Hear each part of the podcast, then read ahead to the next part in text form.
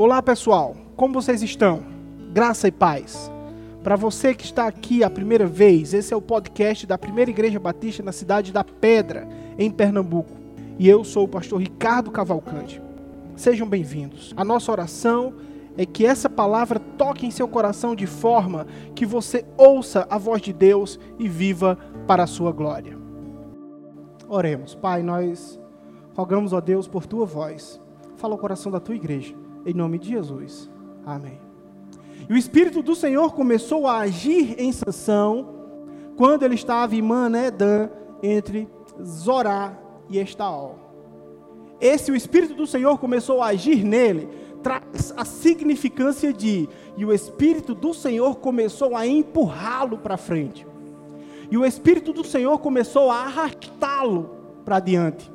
E quando você sai do capítulo 13 e vai para o capítulo 14, você vê que o Espírito Santo de Deus arrasta Sansão para um casamento não abençoado. E Sansão cisma que quer casar com aquela menina, à luz de Juízes capítulo 14, do verso 1 em diante.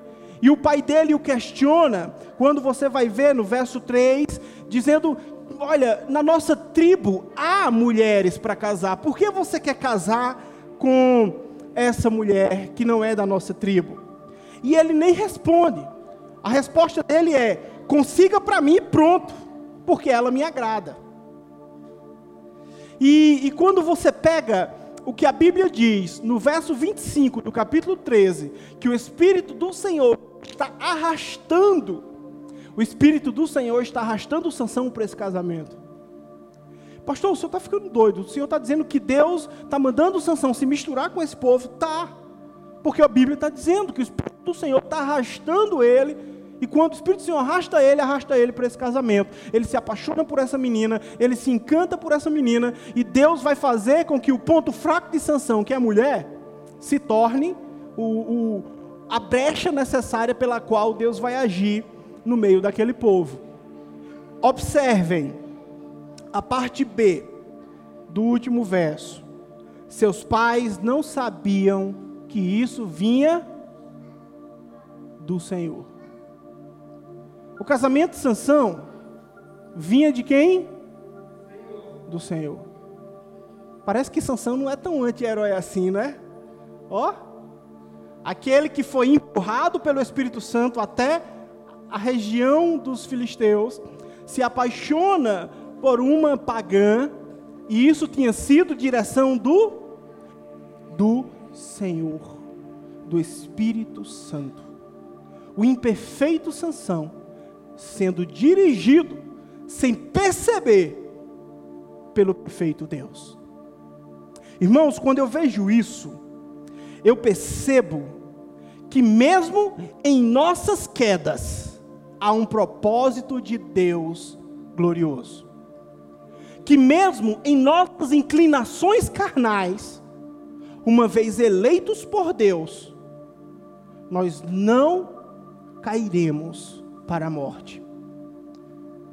E quando nós vimos todo esse, uh, esse emaranhado, esse novelo, no relacionamento de Sansão com essas mulheres, no relacionamento de Sansão quebrando o voto do, do nazireado, a gente percebe que tudo isso estava debaixo de propósito divino.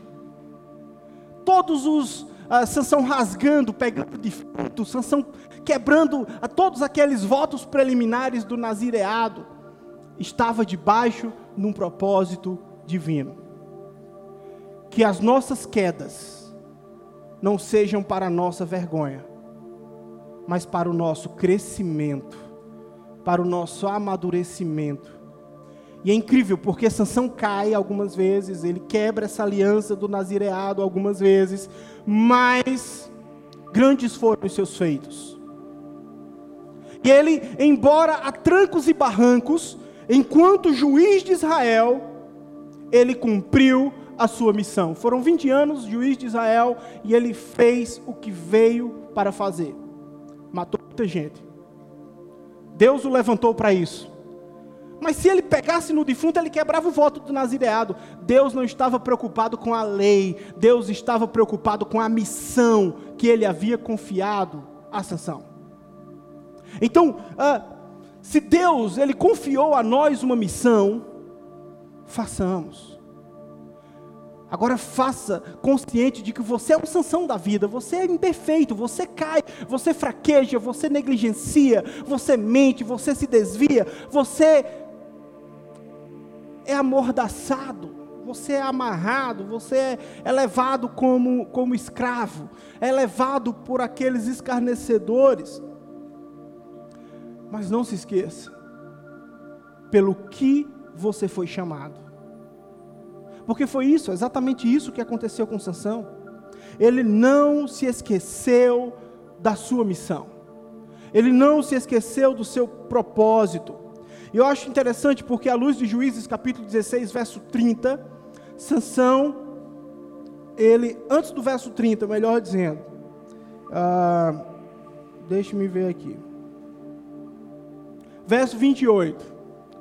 Ele está preso, Dalila cortou-lhe as tranças, ele está preso, estão escarnecendo, rindo dele, levam ele para um templo lá e furam-lhe os olhos e cortam os cabelos. O texto bíblico diz isso. Juízes capítulo 16, verso 28, Sansão faz a seguinte oração: Ó soberano Senhor, lembra-te de mim, ó Deus, eu te suplico Dá-me forças mais uma vez e faze com que me vingue dos filisteus por causa dos meus olhos. Ora, essa oração está um pouco egoísta, não está não? Sansão quer se vingar porque fizeram aquilo com ele. O correto não seria, Senhor, Deus Todo-Poderoso, me dá forças mais uma vez para que eu me, para que eu me desses incircuncisos filisteus, a fim de fazer com que teu nome seja glorioso? Não seria mais bonito? Na poesia, não seria mais bonito esse canto? Por que o escritor, na hora de transcrever a história de Sansão, não fez isso? Por que ele não quis atualizar a Bíblia nessa hora? Porque ele é fiel. E ele mostra o egoísmo na oração de Sansão. Mas a pergunta que eu faço para vocês é: porque mesmo tendo essa oração egoísta, Deus lhe concede força novamente. Por quê? Vocês estão deixando passar algo fundamental. Abram suas Bíblias em Romanos 8, 26. Porque, da mesma forma, o Espírito nos ajuda em nossa fraqueza, pois não sabemos como orar, mas o Espírito Santo intercede por nós com gemidos inexprimíveis. Vocês creem que o Espírito Santo, quando Sansão orou para Deus o real desígnio do seu coração, Sansão estava caído, Sansão havia quebrado votos, Sansão estava no seu pior momento, mas mesmo no seu pior momento, ele teve o melhor momento na presença de Deus. Quando nós caímos, temos essa oportunidade também quando nós vacilamos com Deus, quando nós quebramos o voto, quando nós quebramos a aliança, quando nós quebramos a promessa, quando nós quebramos aquilo que havíamos nos comprometido com Deus, é aquele momento que você lá no fundo do poço você clama. E o Espírito Santo, que estava lá em Sansão, também está em nós. E com gemidos inexprimíveis, ele chega para Deus e diz: Oh Deus, ó Senhor Todo-Poderoso, falando o Espírito Santo como uma pessoa, lhe concede graça. Aí entra Jesus agora. Lhe concede graça. Jesus diante do Pai como advogado. Ele não merece, mas o teu amor o ama. Ele não é justo, mas eu morri para que ele fosse. Lhe concede graça. E nós vimos que Sansão, ao fazer aquela oração, ele recebe forças de Deus e ele mata mais de 3 mil pessoas naquele momento. E o texto bíblico, acho que verso 30, vai dizer que os que ele matou em sua morte foram mais do que matou em toda a sua vida. Irmãos, eu oro para que os nossos piores momentos de vida sejam os nossos melhores momentos na presença de Deus. Porque é no momento da queda que o orgulho vai para o chão. Eu não estou dizendo que agora você peca para cair para experimentar isso. Não faz. Mas eu estou dizendo que no momento da queda o teu orgulho vai para o chão. No momento do erro, tu se reavalia. Ah, sabe, Lucas 15, a parábola do filho pródigo, eu admiro demais aquele rapaz. Ele tanto teve coragem para fazer a coisa errada, como ele teve coragem para voltar e pedir perdão pelo erro que fez. Então, que nós possamos aprender que o Senhor está de coração aberto para perdoar sem juízo, mas com graça, o pecador que confessa e se arrepende. E é por isso que Sansão, ele é agora classificado, categorizado, colocado no mural de honra, à luz de Hebreus capítulo 11, verso 32 e 34, ao 34, como um herói na fé.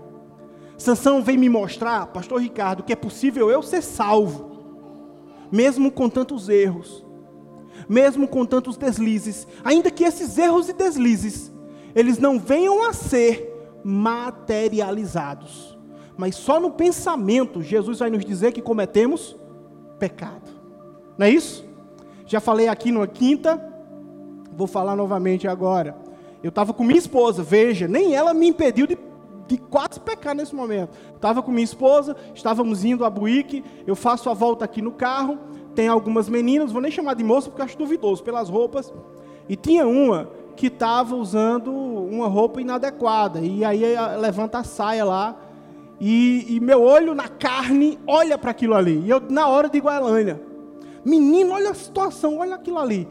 E aí, quando eu fui virar para olhar de novo, eu voltei e disse: calma aí. A primeira vez eu não tive controle, mas a segunda é consciente. Aí eu voltei e disse: Menina, tu viu a situação delicada, muito delicada. Uma jovem de seus 17 anos no máximo, e completamente vulgar. Mas o que está em questão é a nossa inclinação para a carne a nossa inclinação para o erro. Como um pastor que nós gostamos muito de acompanhar, o pastor Antônio Carlos Costa, vai dizer a respeito do seu cachorro. Né? O seu vizinho estava com a cadela no cio e ela sentou de frente à casa dele. E o cachorro dele ficou agoniado, querendo ter aquela cadela. E quando ele abriu a porta para passear com o cachorro, o cachorro foi exatamente aonde a cadela sentou e começou a cheirar e lamber aquele lugar. E o pastor disse que se viu na figura daquele pastor buscando pecar, na carne, no instinto. E mesmo nós sendo carnes como somos, cheios de falhas, cheios de pecados, o Senhor não fechou os seus ouvidos para a nossa oração sincera de confissão, de arrependimento nossa natureza nem sempre vai compreender os planos de Deus, mas existe um plano. Existe um plano na sua vida. Agora, se você está sendo oprimido, se você está sendo envergonhado, se você está se rendendo aos prazeres, sem arrependimento, sem quebrantamento, Deus, o Espírito dele, jamais intercederá por você se você tem vivido no erro, no pecado, sua vida pregressa, e você tem se rendido a isso, é um caminho sem volta. Mas se você está no erro, no pecado, você está na vida pregressa, e naquela fraqueza, em Deus, você busca força. Eu queria voltar à leitura do texto de Hebreus e concluir com ele. Então abram suas Bíblias em Hebreus capítulo 11, verso 32 ao verso 34. E vamos concluir com esse texto.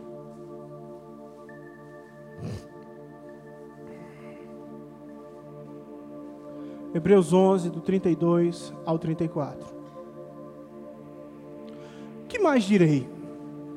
Não tenho tempo para falar de Gideão, de Baraque, de Sansão, de Jefté, de Davi, de Samuel ou os profetas, os quais pela fé conquistaram reinos praticaram a justiça, alcançaram o cumprimento das promessas, fecharam boca de leões, apagaram o poder do fogo, escaparam do fio da espada. Agora chegou a melhor parte.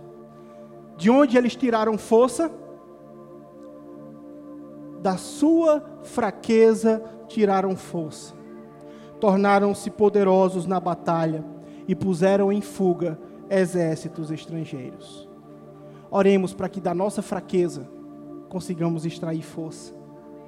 Oremos para que do nosso momento de fraqueza carnal ou espiritual, possamos buscar em Deus força, possamos buscar em Deus esperança, possamos buscar em Deus refúgio, possamos buscar em Deus condições de nos levantarmos para aquilo que venhamos a fazer seja maior do que tudo aquilo que já fizemos antes. Porque foi isso que Deus deu a sanção com todos os votos quebrados, uma oração egoísta. Deus ouve, atende e o contempla, e o texto vai dizer que ele em sua morte matou mais do que toda a sua vida, subjugou o exército filisteu, envergonhou os deuses pagãos, e todas as tribos e toda a Cananeia ouviu falar de um Deus todo-poderoso que elimina os seus inimigos sem piedade. E temeram, estremeceram. E os povos das tribos de Deus engrandeceram o nome do Senhor. Então, que no nosso momento de fraqueza, você busque força em Deus, e quando você se levante, se levante para a glória dEle. Não tenha vergonha. Nós Muitas vezes temos vergonha de confessar o erro, de confessar o pecado. Não tenha vergonha, vergonha tenha de permanecer nele. Mas não tenha vergonha de confessar a fraqueza. Não tenha vergonha de reconhecer o erro. Não tenha vergonha de assumir a queda. Faça feito o filho pródigo, pequei. Pequei contra os céus perante ti. Não tenho dignidade de ser nada ou receber nada da tua parte. Mas eu quero estar em tua presença. E é por isso que Sansão foi classificado como um dos heróis na fé, porque ele teve a sensibilidade de buscar o Senhor em sua queda. E tudo o que aconteceu na vida dele, nos altos e baixos, nós vimos no verso, nos versos 25 e também nos versos 20 do capítulo 14, que era desígnio de Deus. Todas as coisas, tudo que passamos, tudo que vivemos, tudo que sentimos, tudo que experimentamos, de bom ou de ruim, foi com permissão e desígnio de Deus, mas para que aquilo não nos maculasse, mas que da nossa fraqueza extraíssemos força para a glória de Deus e que Ele nos abençoe em Cristo Jesus. Amém.